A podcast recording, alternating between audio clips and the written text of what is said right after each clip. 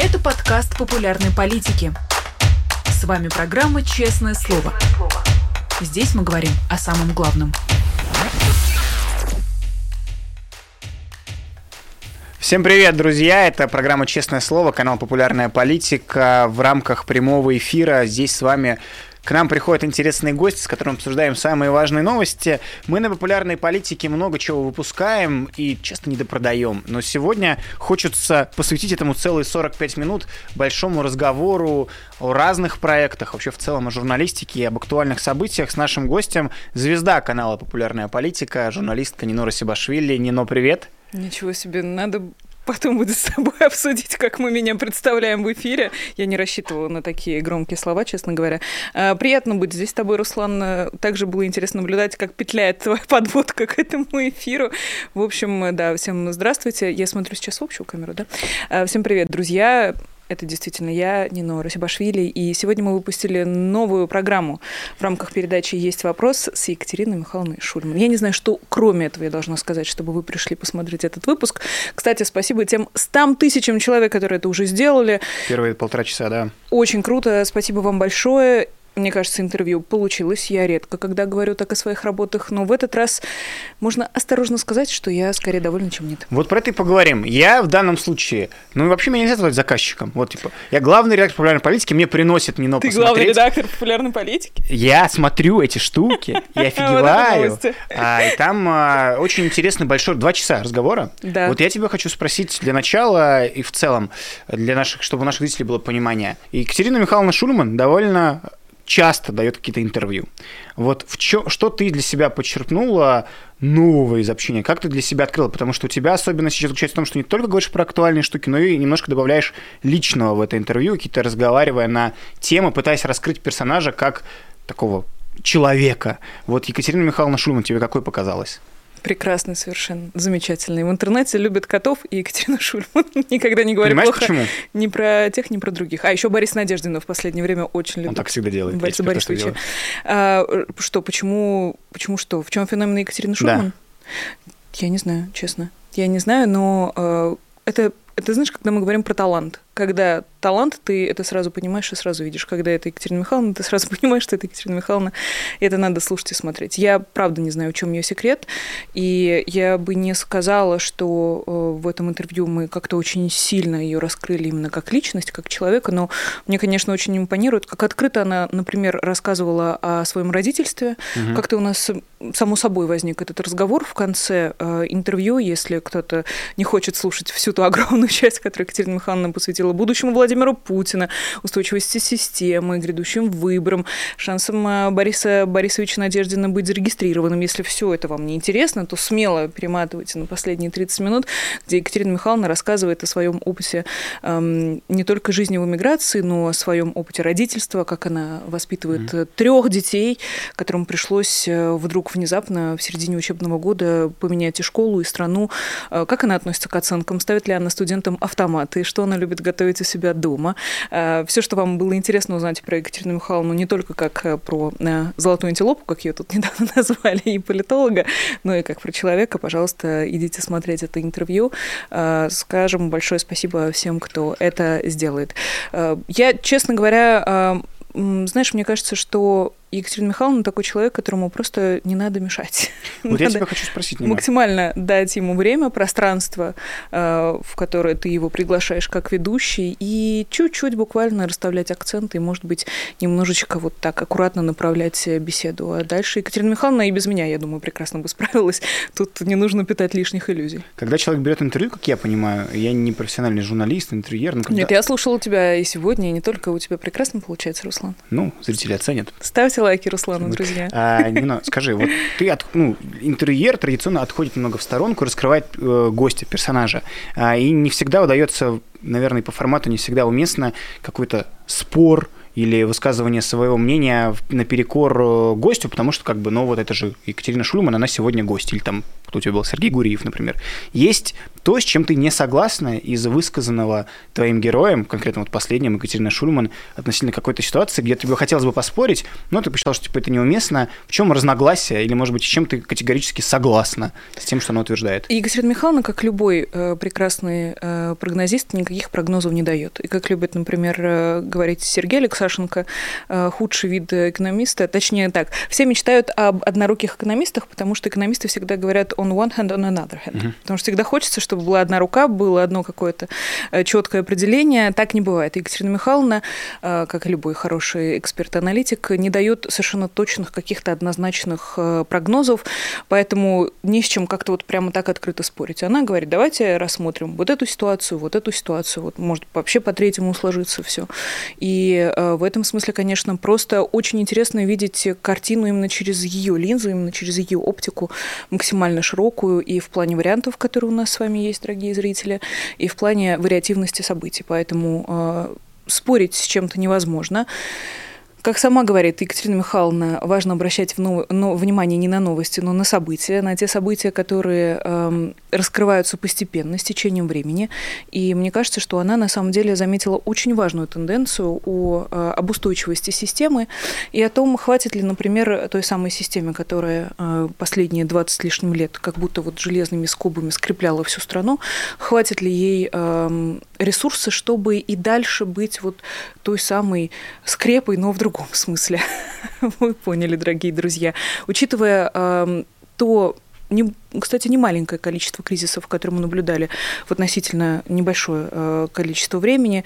Это касается и, например, условных э, еврейских погромов угу. в Дагестане, это касается протестов в Башкортостане. Э, это все как-то идет очень близко ко времени, и мы видим, как э, власть не знает, как на это реагировать. Э, мы видим какое-то смятение, какое-то смущение, какую-то неопределенность, хаос, и мы можем предположить, что, конечно, не все объясняется тем, что начальники в Москве спят, а, возможно, люди просто не знают, что делать. И у них нет сил, у них нет ресурса, чтобы э, максимально оперативно э, все эти процессы замораживать, как они это делали предыдущие 20 лет. Ну, я напоминаю, мы говорим сейчас, начали с интервью Нины Расибашвили и Екатерины Шульман, она на канале опубликована, и в описании тоже ссылка есть. Обязательно после этого выпуска, если еще не посмотрели, сходите и посмотрите два часа чистого удовольствия, как говорит э, я. А можно а... я скажу отдельно? Я обращусь, обращусь, обращусь к нашим замечательным зрителям. Друзья, мы, конечно, каждый раз напоминаем вам ставить лайки, и каждый раз просим вас подписаться на Patreon. Кто-то это воспринимает уже как э, какие-то ритуальные заклинания. Не скажешь э, про лайки, эфир не получится. Не скажешь про Patreon, ничего не получится. С одной стороны, это действительно э, скорее ритуал и скорее уже привычка, но с другой стороны, нам, правда, очень нужна ваша помощь.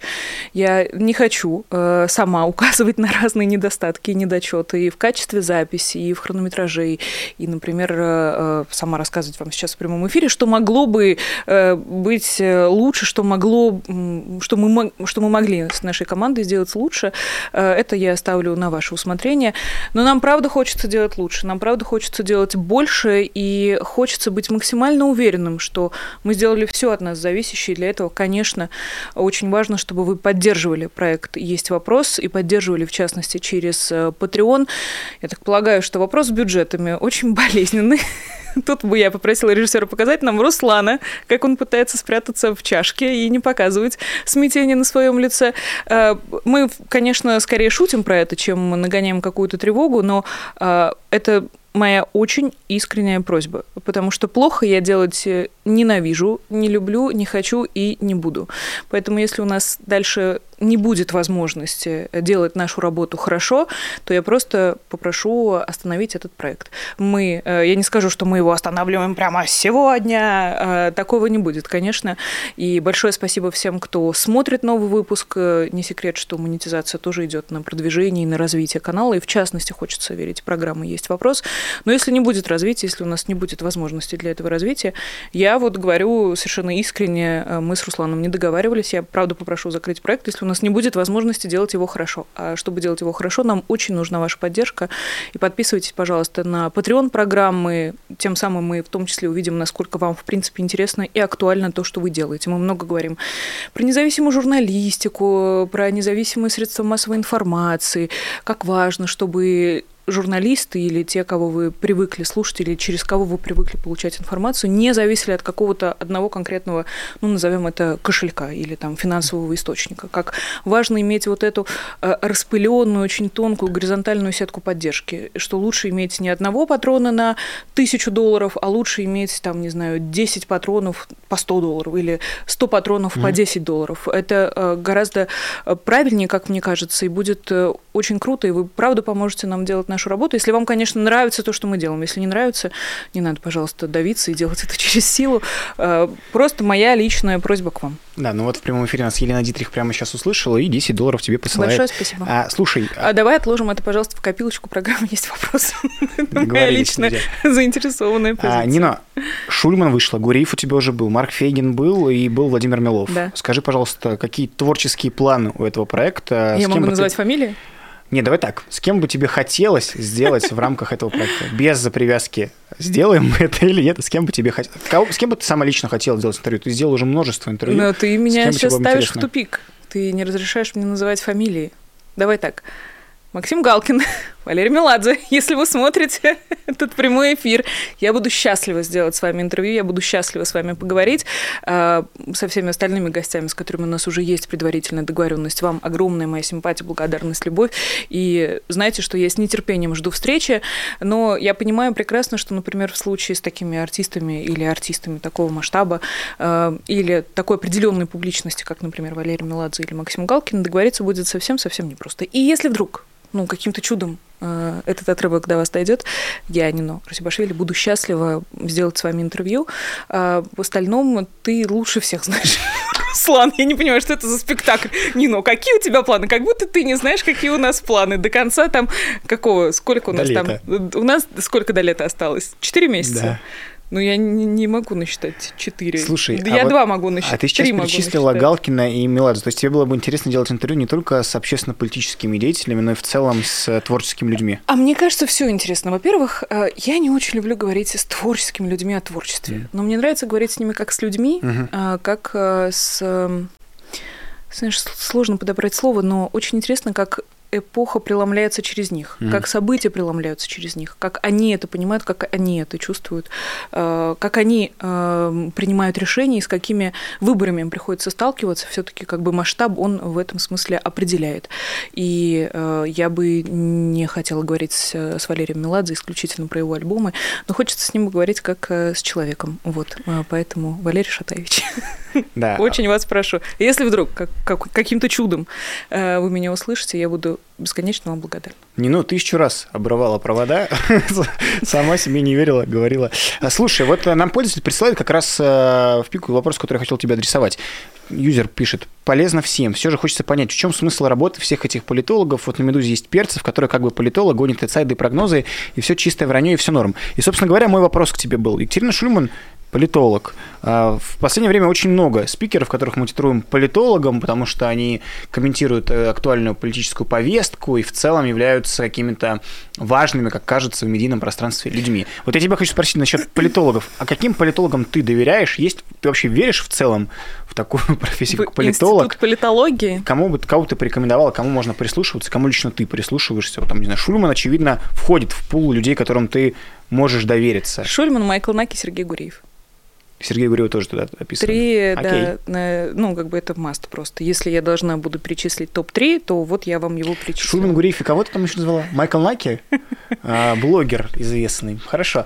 А, но про Майкла, окей. А, то, что он делает, по-твоему, это он политолог? В данном случае? Или да, скорее слушай, уже политик? Вообще, смотри, что размывается Мне грань? кажется, что очень правда, ты здесь э, совершенно справедливо замечаешь, Руслан, что э, мы находимся, мы все еще находимся в том времени, когда многие понятия, многие границы размылись. Непонятно, кто журналист, кто блогер, кто политолог, кто аналитик, кто все тот же блогер. Все это можно объединить э, под вот этим большим зонтичным брендом блогеров. Кто политик, а кто блогер, это я уже, ну, как бы говорю, скорее тебе, как человеку, который больше меня в этом понимает. Э, вопрос, который ты э, зачитал из чата, он, к сожалению, не совсем э, мне кажется, точный, потому что Андрей Перцев это скорее исключение uh-huh. из того длинного ряда, который мы могли бы с тобой перечислить. И я говорю исключение в том смысле, что К сожалению, э, инсайды Андрея Перцева, э, как это было математически посчитано и доказано коллегами из издания «Проект», не сбываются. И чем дальше, э, тем больше, к сожалению, складывается ощущение, что источники используют в данном случае журналиста как свой сливной ресурс. Когда источник идет с тобой разговаривать, особенно если это источник э, из каких-то высших, там, не знаю, правительственных кругов, ты должен себя спросить, зачем он это делает. Есть источники, которым, э, например, настолько эм, надоела их среда, что они ищут человека, с которым они могут отвести душу и поговорить. Например, эм, главный редактор «Важных историй» рассказывал, Роман Анин рассказывал, как э, разные опера и там чиновники из Министерства внутренних дел с ним встречались с простым журналистом просто потому, что они так устали на своей работе. Хочется выговорить выговориться. Им так хотелось просто выговориться с человеком, который понимает, с чем они работают. А, такое тоже бывает. Но все-таки, когда мы говорим о политике, о путинских политиках, о путинской вертикали, которая выдает информацию, э, нужно 10 раз себя спросить, зачем они с нами этим делятся. Они с нами этим делятся, потому что оказались в заложниках внутри этой системы, или потому что они часть этой системы пытаются через тебя, через медиа, которые ты представляешь, манипулировать с тобой и общественным мнением, проводить свои какие-то политические mm-hmm. кампании или пытаться воздействовать на общественное восприятие. И, опять же, имея цифру проекта 90%, 100% не сбывшихся инсайдов, я бы сверхосторожно относилась к тому, что Андрей Перцев э, пишет в «Медузе» под видом как бы э, разговора с источником. Угу. Возможно, как э, какой-нибудь другой журналист и журналист, работающий в другом жанре, он потрясающе талантливый, но когда мы говорим конкретно про э, статьи, написанные на, по словам источников, здесь нужно быть супер экстра аккуратным. Поэтому я бы пример с Андреем Перцевым вынесла за скобки. А что касается Института политологов и политологии в целом, Многие 24 февраля 2022 года поняли, что невозможно предсказывать какие-то события э, со стопроцентной вероятностью. Можно предсказывать с большей, с большей долей вероятности и с меньшей. Когда э, как-то складывается слишком много факторов, и мы можем что-то допустить, э, опять же, там, с вероятностью 100%, например, когда стало понятно, что российская страна стягивает пункты по переливанию крови угу. к границе, стало понятно, что ну, это это вряд ли уже шантаж, и вряд ли это уже театральная какая-то постановка. И, тем не менее, все равно часть экспертов э, не верили в начало войны, потому что, опять же, добавь сюда человеческий фактор. Э, были эксперты по типу, например, Руслан Левиев, которые предсказывали, что да, вот сейчас война начнется. Поэтому все мы можем предсказывать с той или иной долей вероятности, просто кому-то из экспертов везет, кому-то не везет. Кто-то угадывает, кто-то не угадывает. И в этом смысле Екатерина Михайловна Шульман является прекрасным представителем э, именно той э, части экспертов, кто никогда не говорит, вот этого э, мы ждем со стопроцентной вероятностью вот этого не будет никогда. Э, Екатерина Михайловна так не говорит. И слушайте, пожалуйста, таких экспертов, которые не навязывают вам свою волю, но оставляют вам пространство для собственных каких-то логических э, цепочек и выводов, которые не заставляют вас слепо верить э, своим словам и предположениям, но оставляют вам возможность подумать собственной головой. Слушай, Нина, пос- обещаю последний вопрос с упоминанием Майкла Наки, но все-таки... А рассказ... я не против поговорить, давай, что там? Не будем делать рекламу.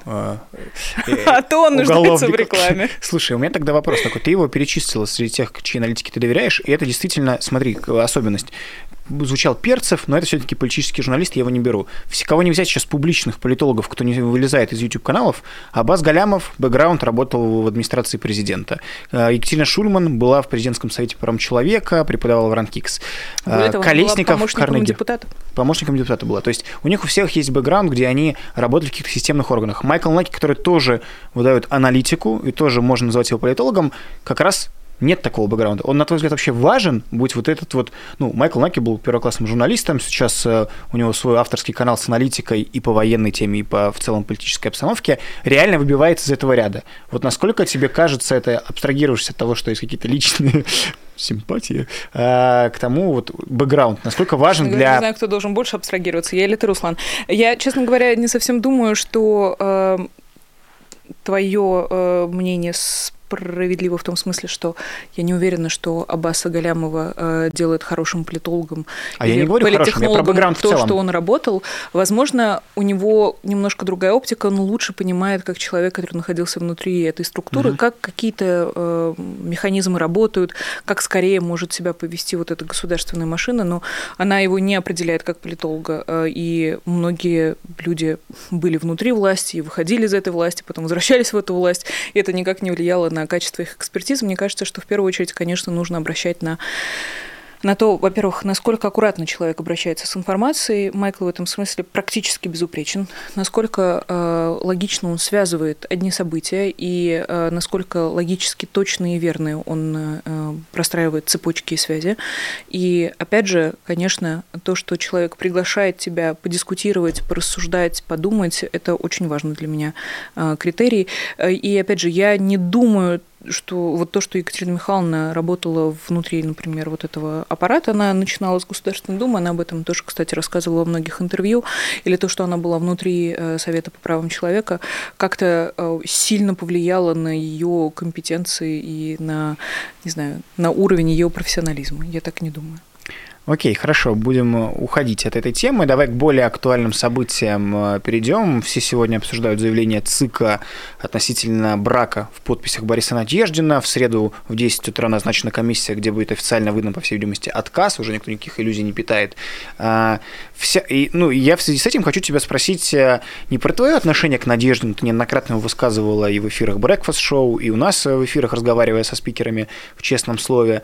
То есть мне хочется понять твое отношение отношение к этому медиафеномену. Ты как человек, который тоже активно в социальных сетях, там YouTube, авторский канал и ориентируешься в современной журналистике, вот то, что случилось с феноменом Бориса Надеждина и чуть ранее Екатерины Дунцовой, это исключительно благодаря соцсетям люди ну, не могу утверждать про Дунцова, но про Надеждина понятно, что достигли федеральной узнаваемости. То, к чему раньше все шли какими-то просто годами. Навальный там, объездив всю страну, э, только в какой-то момент смог быть э, человеком, которого знают в глухой деревне. В случае с Надеждой часто происходит просто супер быстро, экспресс популярность. Вот как ты к таким феноменам относишься, и что будет дальше происходить с теми людьми, кто вот сейчас очень быстро получил федеральную узнаваемость и какое-то некое политическое доверие со стороны новой политической волны, образовавшейся среди политизации общества после объявления выборов? Правильный ответ я не знаю. А, я не знаю, что будет происходить с этими людьми, я не знаю, что будет происходить с Борисом Надеждиным. Мне а, все еще кажется важным э, иметь э, в виду то, что он все-таки человек системный, что он находился внутри этой системы последние десятилетия, что он прекрасно знаком, и, как он сам рассказывал, и со всеми членами ЦИК, и с Алысаной у него замечательные отношения. У него и с Кириенко были отношения, правда, он сейчас рассказывает, что больше с ним не общался, что последнее какое-то такое дежурное поздравление то ли он ему отправил, то ли он получил от Кириенко, было где-то в 2020 году. Опять же, это совершенно, совершенно неважно.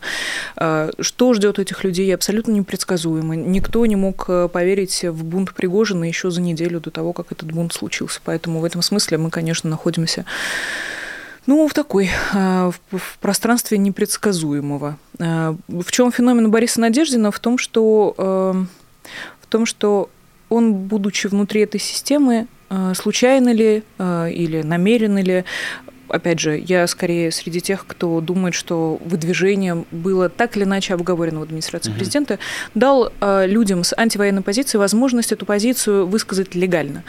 Э, встать и э, в очередь, чтобы оставить за него э, подпись или э, как-то еще другим способом поучаствовать. Вот тот самый аналитик, которого мы с тобой вспомнили, Майкл Наки, к вопросу о том, могут ли эти люди выйти на улицу, сказал, что вряд ли именно потому, что это те люди, кто до сих пор выбирает легаль, э, легальную форму протеста. Они вышли ставить подписи ровно потому, что они не готовы выходить на улицу. Они вышли ставить подписи, потому что ставить подпись внутри российской системы все еще легально, все еще законно. И ровно поэтому они были в этих очередях, и э, не знаю, проснется ли в них какой-то дух бунтарства, никто не знает. Я бы в этом смысле скорее наблюдала, например, за женами мобилизованных, которые, как мы видим, э, продолжают упорствовать, и огромная им честь и хвала, и э, я лично не могу не заметить, как в том числе, например, меняется их риторика, как женщины, которые еще пару месяцев назад призывавшие устроить ротацию, сейчас, в принципе, выступают против так называемой специальной военной операции по факту войны, и э, не готовые своих мужчин вернуть взамен на, э, на жизни других людей. И это, мне кажется, во-первых, очень важная перемена, а во-вторых, очень круто, что они такие смелые, что они не боятся публичности, что они э, сами, оказавшись впервые в этом пространстве политического, э, пытаются понять, как им себя вести. То, что они публичны, то, что они разговаривают, называя свои реальные имена и фамилии mm-hmm. с журналистами, зная, что их э, родные сейчас находятся по факту в заложниках. Здесь, опять же, каждый раз, когда я говорю на эту тему, я каждый раз оговариваю, что, конечно, любой человек, который сейчас находится с оружием в руках со стороны России, он, в моем представлении, военный преступник, он не должен там быть, он пошел на территорию чужой страны убивать других людей. Это для меня э, вопрос абсолютно решенный и не дискуссионный. Тут вы можете со мной спорить, вы можете меня задизлайкать или, не знаю, отписаться, сделать все, что вам кажется справедливым. Э, но такое мое мнение, такая моя позиция. И я бы скорее смотрела в сторону жен мобилизованных, честно говоря. А, ну, тогда, закрывая опять-таки тему с выборами, мой тогда финальный вопрос э, относительно этой повестки. Что ты думаешь будет происходить с 15 по 17 марта, чем Вау. это все закончится, в том плане, что как должно реагировать общество. То, что будет нужный процент за Владимира Путина, понятно. А какая должна быть реакция людей, которые в том числе стояли под... за подписи за Надеждина, тех людей, которые дома сейчас сидят, потому что опасно выйти на улицу митинговать, каким образом они должны выразить свое несогласие, там, что ты думаешь про полдень против Путина или про другие стратегии, там, испортить бюллетень, показать фигу избирательной комиссии и так далее. Если бы ты сейчас не сказал про полдень против Путина, я бы подумал, ничего себе, какая талантливая подводка от Руслана, который вот прям буквально подразумевает этот ответ.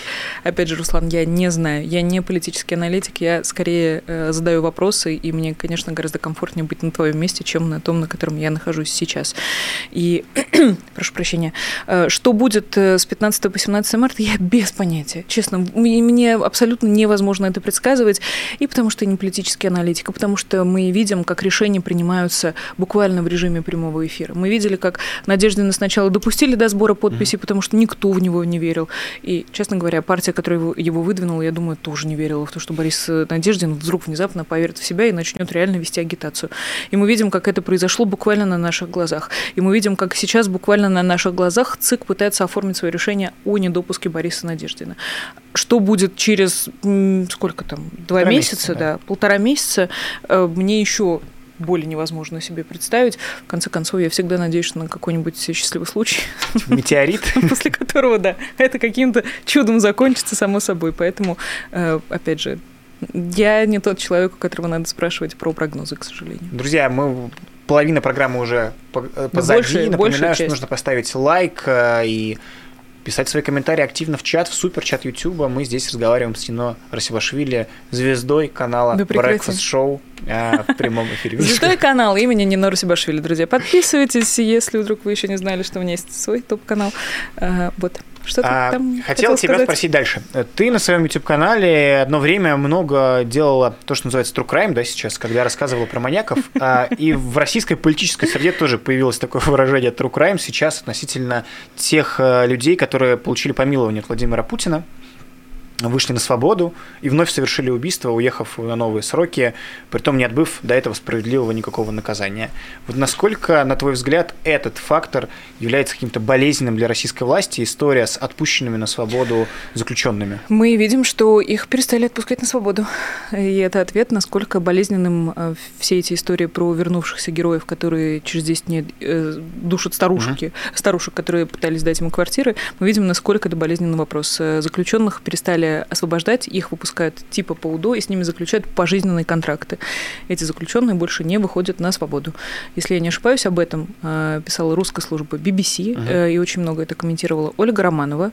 Э, поэтому, мне кажется, это самый очевидный ответ. Теперь заключенных не будут отпускать на волю. Это люди, которые по факту заменили свой срок на пожизненное, в том смысле, что пожизненно у них на войне.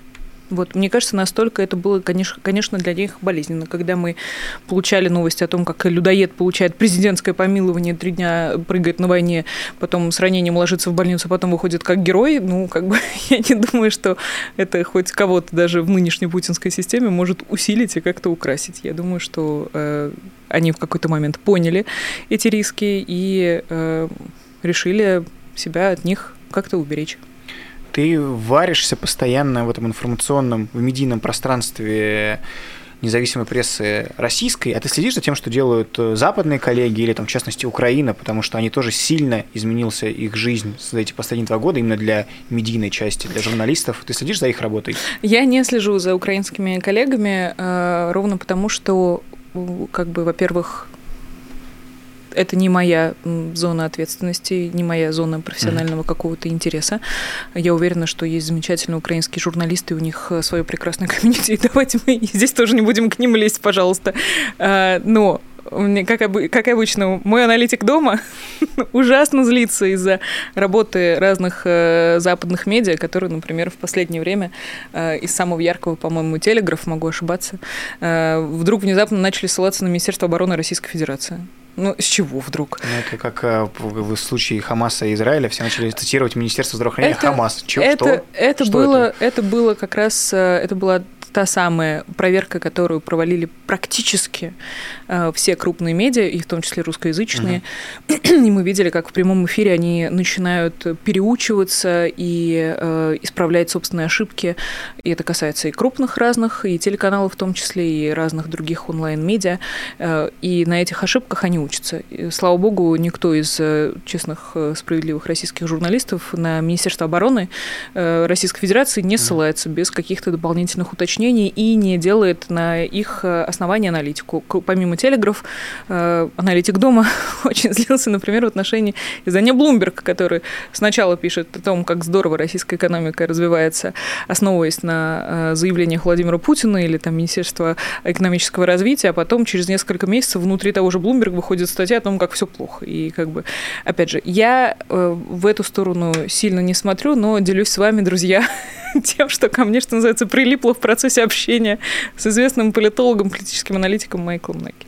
Э, хорошо, тогда спрошу тебя про то, про что ты не отрицаешь, про российские медиа. Хочу тебя спросить, э, на твой взгляд, есть... Кому это интересно, как а? ты думаешь? А, интересно, потому что я сейчас выведу это на широкую ногу. Вопрос, который поймут все.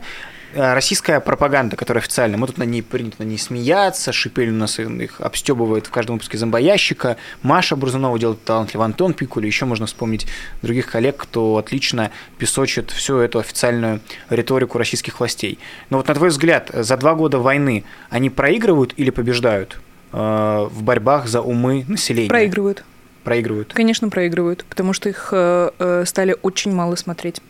Владимир Соловьев э, уже, по-моему, далеко не в первой десятке находится. Угу. И есть другие Z-передачи, которые, в принципе, никто никогда не смотрит. Уроки русского, по-моему, Захара Прилепина. Кто это? Что это? Передача про куклы, которую ведет Мария Бутина. А это что такое?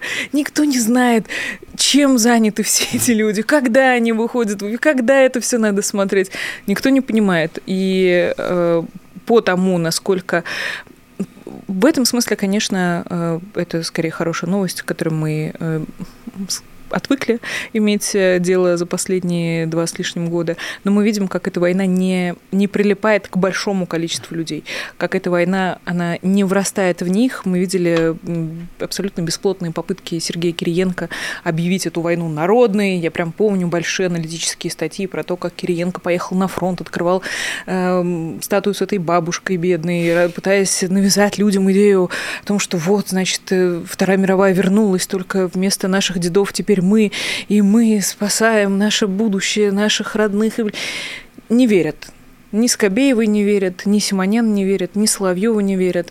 Э, люди просто хотят, чтобы от них отстали. Чтобы их никто не трогал, чтобы в их жизнь никто не лез.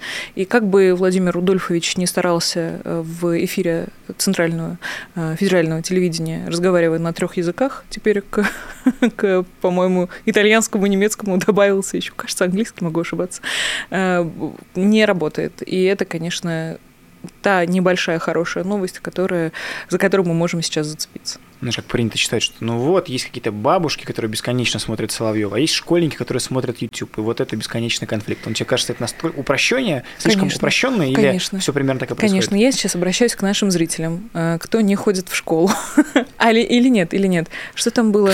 Кто ходит а, а, баб, Да, бабушки, которые смотрят телевизор, по мнению Руслана Шевединова. Э, все, кто, э, все, кто старше, там, не знаю, 40 лет, допустим, напишите, пожалуйста, в чате, если, конечно, этот вопрос не вас вас никак не задевает, напишите «я смотрю YouTube» или, не знаю, «я смотрю ПП», или просто напишите «я», или просто пришлите какой-нибудь символ, плюсик, сердечко, что угодно. Потому что невозможно вот так четко делить людей. По категориям нельзя так сильно упрощать, это так, мне кажется, просто не работает. А, окей, тогда так, опять-таки последний вопрос на тему, связанный с борьбой с пропагандой и вообще в целом состоянием медиа. Какой последний материал, последний текст или видео тебя а, впечатлил? Не только связано с войной, а вообще в целом какая-то журналистская работа, которую ты такая вау. И захотела ей поделиться, и она тебе сделала Я сейчас расскажу. Приятно. И я максимально не попаду в струю, поэтому я дам два ответа на твой вопрос. Э, первый, конечно, меня поразил мой коллега по Breakfast Show Александр Плющев, который моментально сориентировался и запустил э, мега-гига-стрим по публикации новой газеты «Европа» о том, сколько процентов э, подписей были рисованными или бракованными, не знаю точно эту терминологию, э, среди тех, которые сдал штаб Бориса Надеждина, и у Саши был в эфире автор материала, был главный редактор «Новой газеты Европа», был председатель партии «Гражданская инициатива» и был самоназначенный глава штаба, назову этих людей по именам, Максим Кац, Андрей Нечаев, Кирилл Мартынов и э, Андрей, простите... Серафимов. Да, Андрей Серафимов из «Новой газеты Европа». Это было клево. Мне кажется, что это была замечательная журналистская работа. Я горячо поздравляю моего коллегу Сашу Плющева. А что касается того, что не, попад... не попадет в струю, а, я тут посмотрела. Абсолютно крышесносный true crime про... И ты не поверишь, он в том числе связан с Россией. Был такой хирург швейцарского происхождения, был и есть, которого зовут Пауло Макиарини. Этот человек даже получал миллионные гранты и приезжал делать операции в Россию. Угу. Это человек, по вине которого умерло больше пяти, пяти людей, потому что он, эм, во-первых, фальсифицировал свои медицинские данные и медицинские записи. Он проводил операции по трансплантации искусственных органов, которые на самом деле не работали. Mm-hmm. Это были просто пластиковые трубки, и он совершенно точно знал, что люди, которые попадают к нему на стол, они умрут. Он делал операции смертельно больным людям, и его никто не мог обвинить с этической точки зрения, потому что вроде как бы эти люди и так были обречены. Но он приехал в Россию делать операцию на тех людях, которым не нужна была операция, uh-huh. которые могли жить до старости, если бы не попали к этому э, хирургу, которого зовут Паулу Макиарини. Про него вышла документальная серия на Netflix, и правда о его жизни. Это какие годы? Типа это 14 год, или 2014 а, год. История. Путинская Россия. Он получал миллионный грант от Владимира Путина, когда приезжал работать э, сюда, делать угу. свои медицинские открытия. Это 2014 год. И на чистую воду его вывели именно независимые журналисты-расследователи, которые э, полностью доказали умышленность его преступления. Проблема в том, что он э, кажется на свободе. А-а. Его так и не смогли посадить. Поэтому э, мне кажется, что, конечно, независимая журналистика важна, нужна, и иногда она действительно спасает жизнь. А, так, у нас осталось 5 минут, и я как раз хочу посвятить их э, такой теме, которую ты упомянула, про те, что могут журналисты еще и спасать.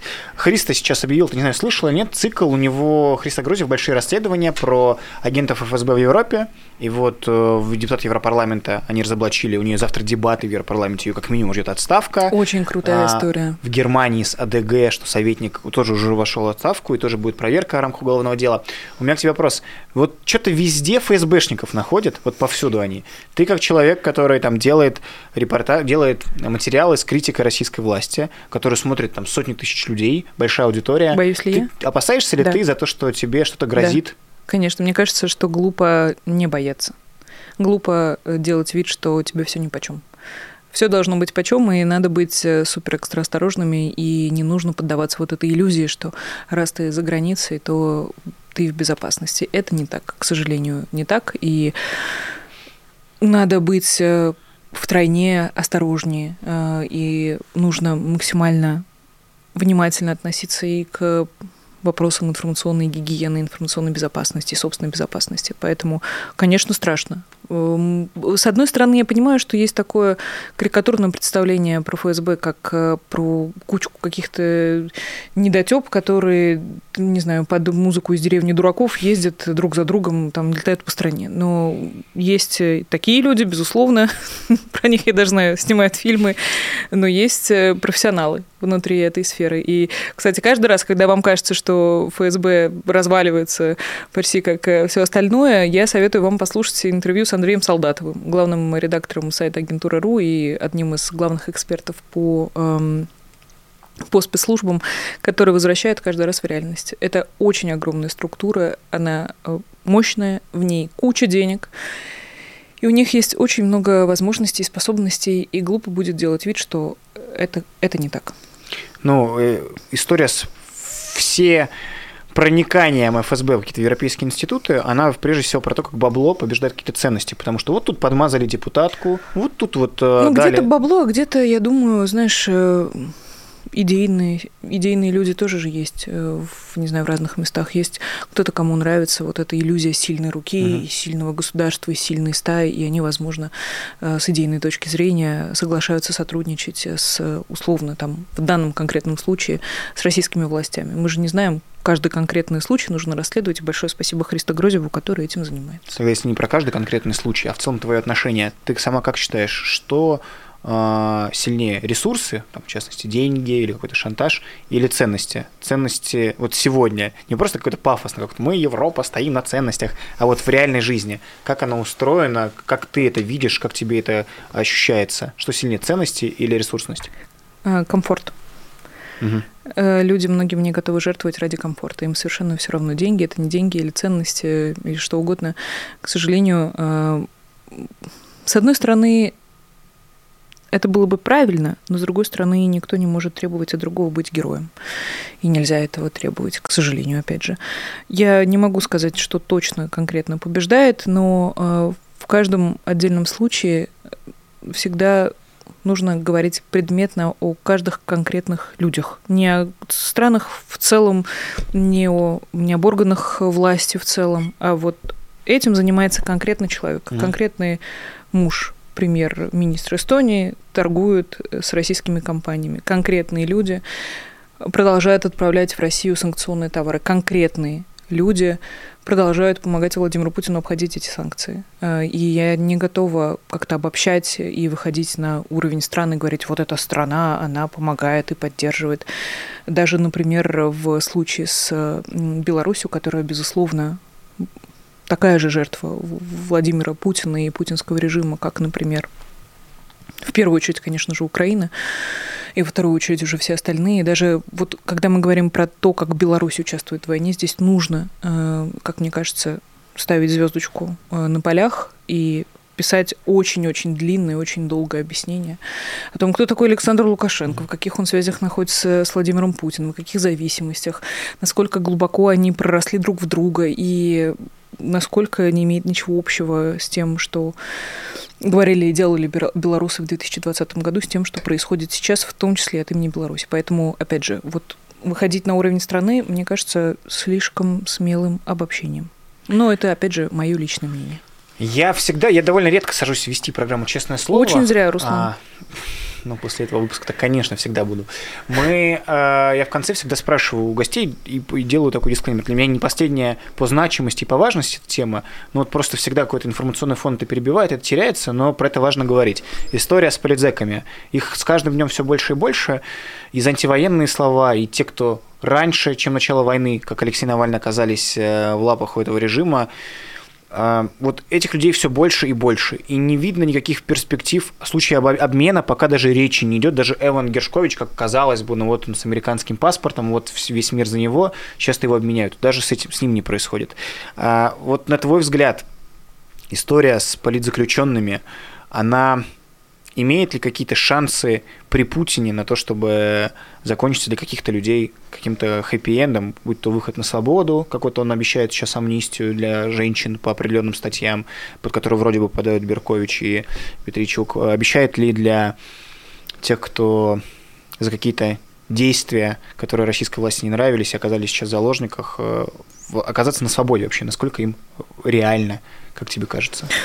Ты как-то хорошо сформулировал в начале, если хоть какие-то шансы, хоть какие-то есть. Угу. При хоть каком-то Владимире Путине эти шансы, наверное, есть. Если мы вдруг представим себе э, пока, к сожалению, довольно фантастическую ситуацию, где Владимира Путина прижали к стене, и он дрожит, и он говорит, я сделаю все, что угодно, все, что вы скажете. И ему угу. говорят, отпускай Алексея Навального, отпускай политических заключенных. Э, тогда он может отпустить. Или, например, если он вдруг поймет, что все, война проиграна, и нужно как-то... И экономика не сегодня, так mm-hmm. завтра разрушится, и надо как-то возвращать себя или там пытаться вернуть э, российскую экономику, хотя бы вывести ее из, э, из этого глубокого с этого глубокого дна достать и чуть-чуть повыше ее поднять, чтобы давление и количество кислорода в этой воде было чуть-чуть побольше, он может пойти торговаться. Опять же, мы не знаем. Слишком много факторов должно как-то произойти, слишком много событий должно случиться друг за другом, чтобы мы оказались в той точке, где, да, конечно, какая-то вероятность наверняка есть в бесконечном количестве вселенных, бесконечное количество Владимиров Путиных, и кто-нибудь из этих Владимиров Путиных наверняка где-то сейчас, возможно, обменивает э, политических заключенных. Для него это, конечно, с одной стороны, э, обременение и э, большая проблема, а с другой стороны, все еще ресурс. Обменный фонд? Для Владимира Путина все ресурс. Поэтому я бы на его месте, конечно, не дай бог, я была бы на, на его месте. Мне кажется, да. В общем, я лучше вернусь к тому ответу, который я уже сказала, что при каком-то, не знаю, стечении обстоятельств, конечно, это возможно. При каком, опять же, я не знаю. Э, можно спросить у людей, которые щедро раздают прогнозы, можно спросить у тех, кто скуп на прогнозы. В общем, э, смотрите тех, кого вам интересно смотреть, дорогие друзья.